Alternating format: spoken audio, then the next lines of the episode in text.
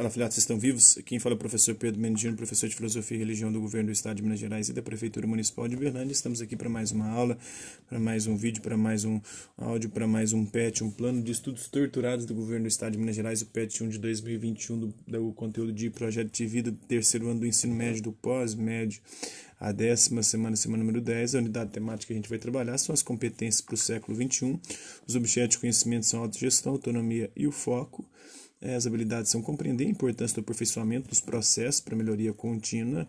Os conteúdos relacionados aí são planejamento estratégico, a interdisciplinaridade, a consciência humana e suas tecnologias, né, cidadania, liberdade de expressão, participação e papel social, interdisciplinaridade também com linguagens, códigos e suas tecnologias, os gêneros textuais, os tipos de textos e as habilidades socioemocionais que a gente vai trabalhar são a resiliência, a determinação e a proatividade. Então, o tema dessa aula é começar de novo, sempre e sempre em frente. Né? A ilusão do definitivo, parte 2. Então, cara estudante e cara estudante.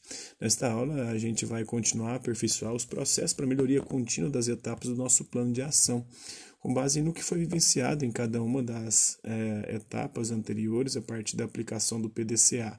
Então, recapitulando, na última aula a gente começou a retomar todo o processo de solução de problemas para estabelecer ações futuras do nosso plano de ação é, do projeto de vida a partir do nosso ciclo de melhoria contínua, PDCA, revendo as nossas estratégias, os nossos resultados esperados, o que aconteceu na execução das nossas ações, as ações que não foram executadas e as possíveis causas dos problemas que têm ocorrido no nosso plano.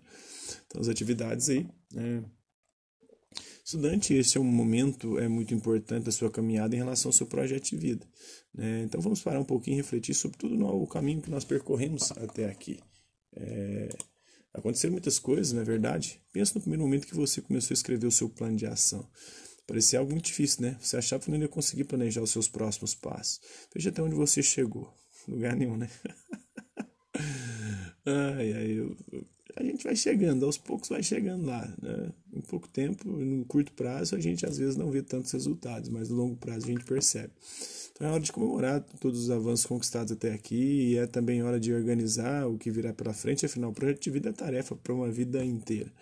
É, a gente vai utilizar o nosso plano de ação em muitos momentos daqui para frente. É, recomeçamos, é, o recomeço sempre acontece e a gente vai utilizar né? A gente utilizará tudo o que aprendeu para manter a esperança, a perseverança, a determinação para a realização dos nossos sonhos, dos nossos projetos.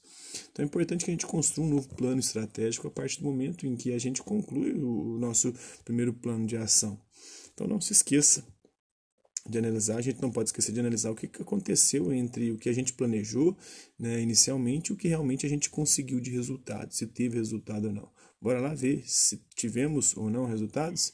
Então, agora, com o seu plano de ação em mãos e com todas as informações coletadas nas planilhas né, da aula anterior, vamos refletir quais estratégias poderiam ser criadas aí e para fazer parte é, do planejamento, né, na busca de uma melhoria, melhoria contínua. Para ajudar né, a gente nessa reflexão, vamos usar como referência a imagem, né, o, o plano estratégico, né, o que atingir, quais são os alvos né, no curto prazo, quais são as estratégias, né, quais são as seis principais estratégias que você é, elaborou para poder alcançar os seus objetivos e concretizar o seu plano de vida, o seu projeto de vida.